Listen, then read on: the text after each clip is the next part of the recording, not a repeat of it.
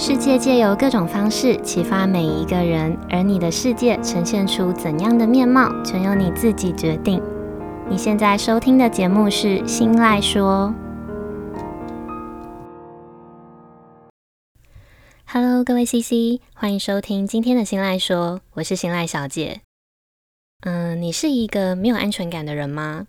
容易担心自己会被抛弃？常常想偷看另一半的手机，又或是，嗯，你常常时不时的需要另外一半用各种方式来证明他爱你吗？最近我陆续收到了一些 CC 分享他们的感情故事的讯息。那这些分享故事的 CC，通常他们的心里都是带着困扰、带着问题的。嗯，我稍微整理了这些大家的问题，发现蛮大一部分都集中在关于安全感的这个议题上。像是另一半不给看手机啦，有说谎或是劈腿经验的人，让人觉得很不安啦，或者是不公开关系到朋友圈等等。结合这些问题哦，今天想跟大家聊聊的话题，就是在感情里的安全感要怎么获得。那在开始之前，我们依照惯例，先跟大家分享一段 CC 的小故事。今天的 CC 是我的朋友，她和她的男友刚在一起满一年。因为他的上一段感情是劈腿收场，所以他对另一半很没有安全感，常常不受控的担心对方会不会像前任一样骗他啦，或者是伤害他。那因为这样的不安，所以 CC 在跟这个男友交往之前，他就先表明了自己很没有安全感的这件事。那对方也在清楚这件事，然后也承诺会努力给足满满的安全感的这个前提之下，开始跟 CC 交往了。交往之后呢，只要 CC 她一传讯息给男友，男友只要在环境允许的情况下，一定会立刻回复。还有上下班接送啦，聚会接送，就连假日，他们也几乎整天都是腻在一起的。CC 的这个男友，他尽可能的做到自己能力范围内可以让 CC 觉得安心的所有事，但是就算再怎么努力，还是偶尔会有不小心漏掉的时候。就在某一次，男友参加聚会，他在聚会的过程中喝了一点点小酒。那在结束的时候呢，因为大家酒意来了，还意犹未尽的想要继续，所以大家就顺势提议要去唱歌耍团。那刚好隔天也放假嘛，男友没想太多的就答应，而且直接去了。当然，男友他没有玩到完全忘记 CC，在踏进包厢的前一刻哦，男友还记得要传讯息给 CC 报备。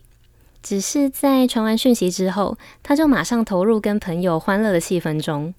然后就这样把手机放在包包里。那因为唱歌嘛，包厢的环境音很大也很吵，所以在报备之后，CC 在接着传来的讯息和打来的电话，男友都没有听到，也就没有办法及时回复。然后隔天，男友酒醒了之后，CC 就和男友立刻大吵了一架。这场架哦，不止吵裂了 CC 在心里面原本已经慢慢建立起来的安全感，还把被前任劈腿的敏感的开关也一起吵开了。从那天之后，即便 CC 的男友立刻恢复到之前给安全感的模式，CC 还是不停的疑神疑鬼，放心不下。她开始嗯变本加厉的去追问，而且开始清点每一次男友出席的聚会里可能会到场的人有哪些，也开始要求男友要让她看手机。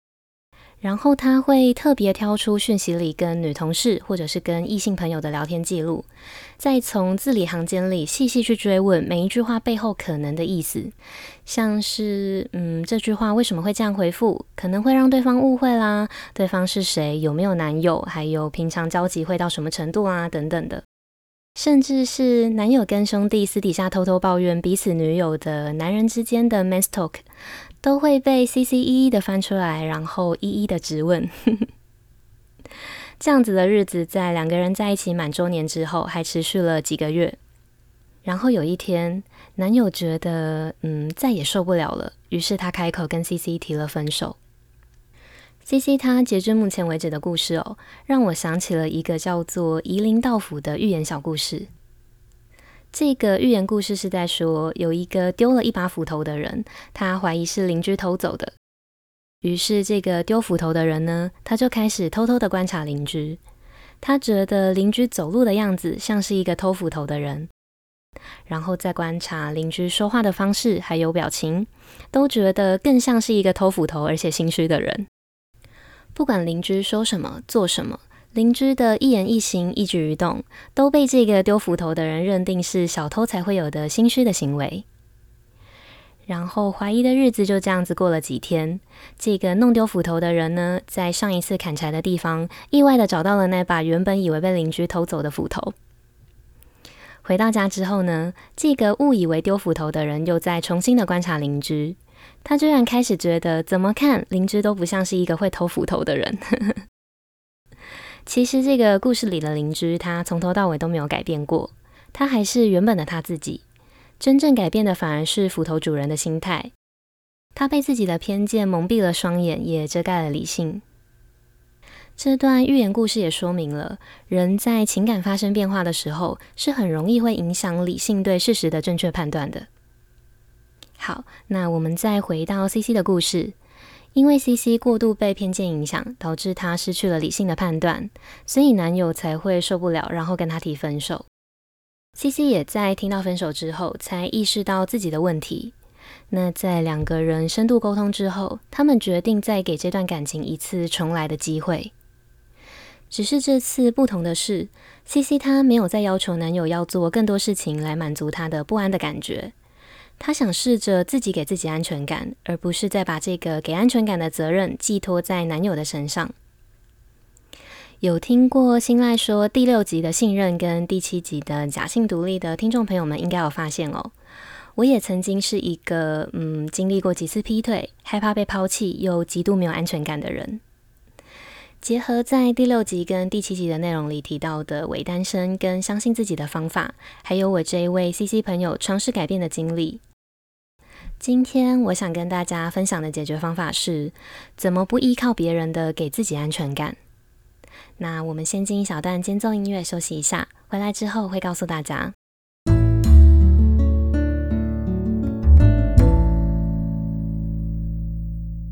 前几天我收到一位女孩的私讯，她说她怎么想都想不透，为什么她的男友就是不愿意让她看手机，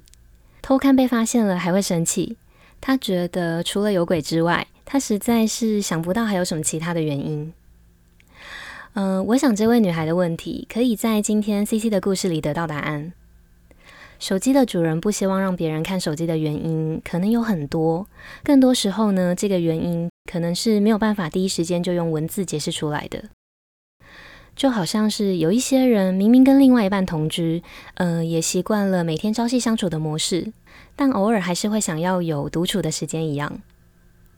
隐私的界限对他们来说，可能就像是在感情里保留自我的一道界限。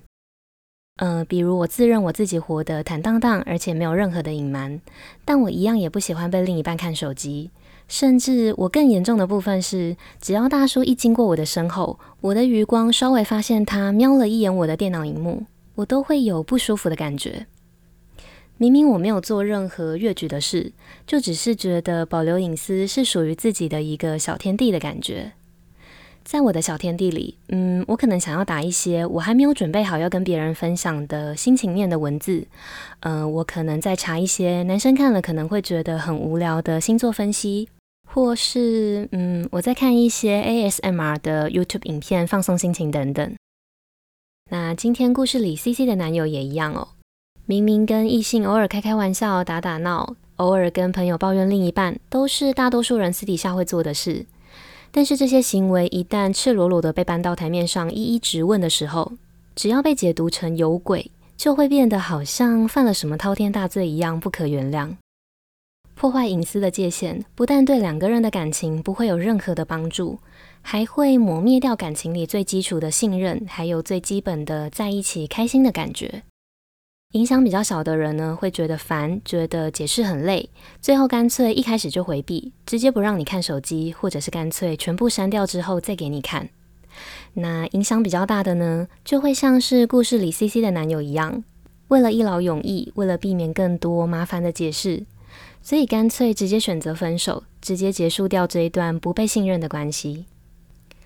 嗯，我想正是因为每个人设定个人隐私的界限，可能有很多种不同的基准，设定的原因也有太多太多，所以我们要做而且能做的，不是追根究底的去逼问对方，而是让自己花时间去观察和判断眼前的这个人的人品，这个人一直以来的个性，值不值得你相信，还有你想不想要相信。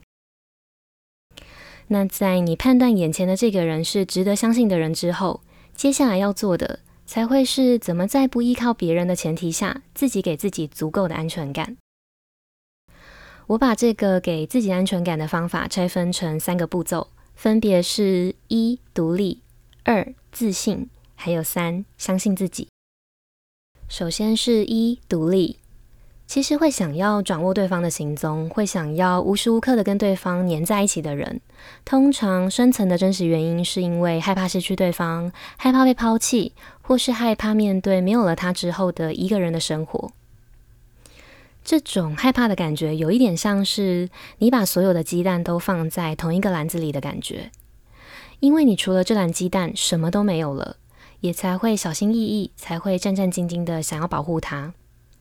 你害怕把这篮鸡蛋放在家里，不小心会被家人打破，所以你拎着它去上班。你害怕一离开视线范围，宠物一个奔跑就不小心把它撞破，所以你干脆直接拎着进浴室一起洗澡。但是这些看似保护的行为，反而让你最后弄巧成拙，在搭捷运上班的时候不小心被人潮挤破，在洗澡的时候不小心被水柱冲破等等。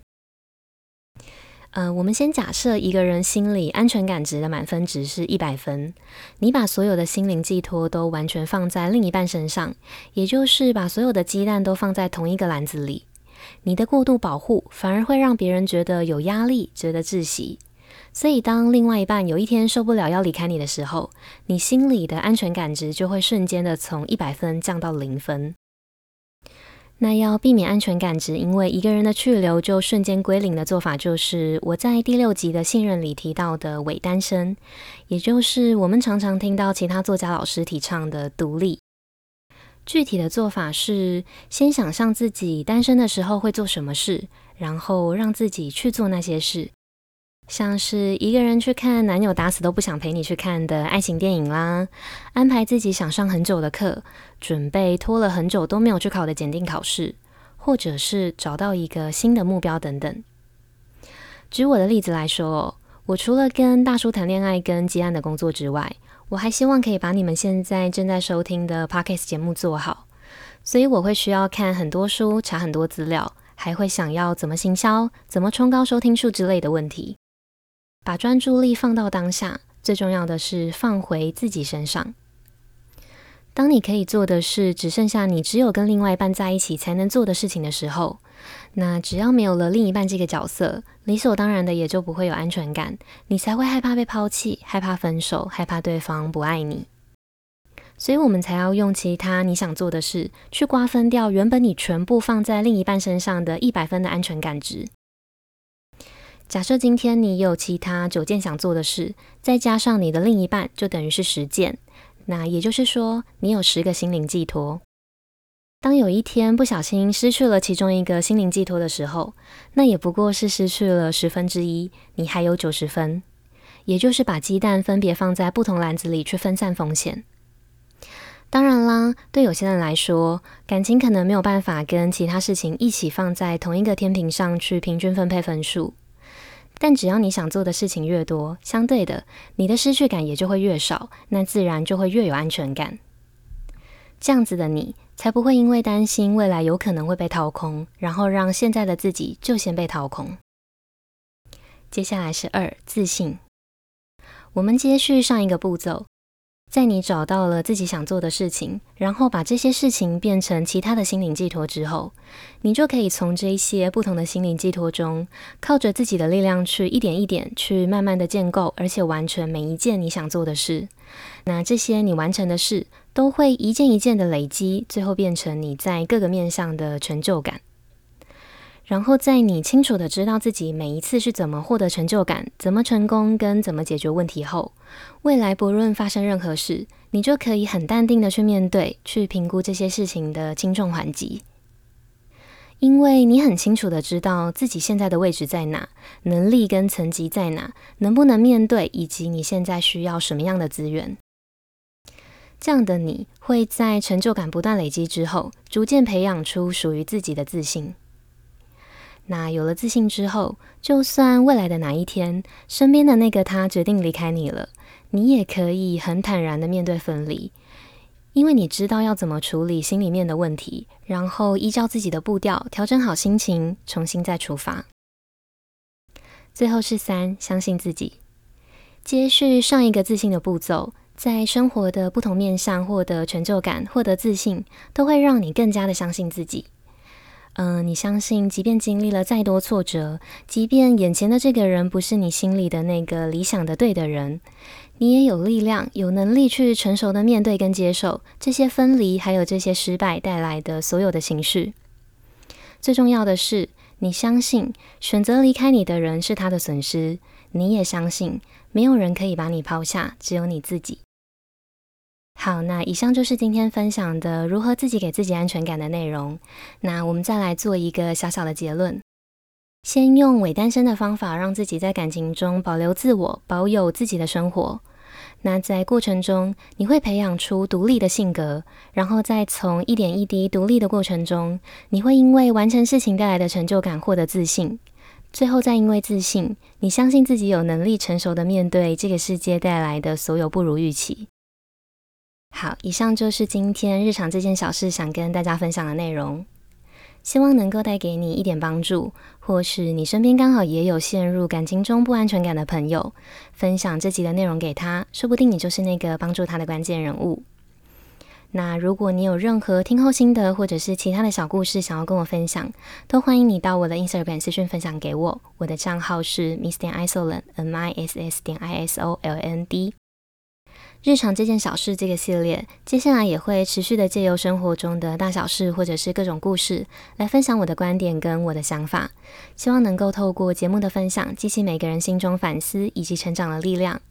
那如果你也喜欢我分享的内容，记得帮我把这份支持化作实际的行动，直接帮我把这个节目分享出去，跟追踪我的 Instagram，还有到新赖说的 Apple Podcast 节目上去评价五颗星，跟留下想要对我说的话。你们的每一个小小的举动，都有可能让这个节目被更多人听见，也有可能在无形之中带给需要帮助的人力量。那当然，最重要的是，这些都会成为我继续录制优质内容的动力。最后呢，希望收听到这里的你，都能顺利的给自己满满的安全感。那今天的节目就到这里结束喽，感谢收听到最后的你，我们下次见，拜拜。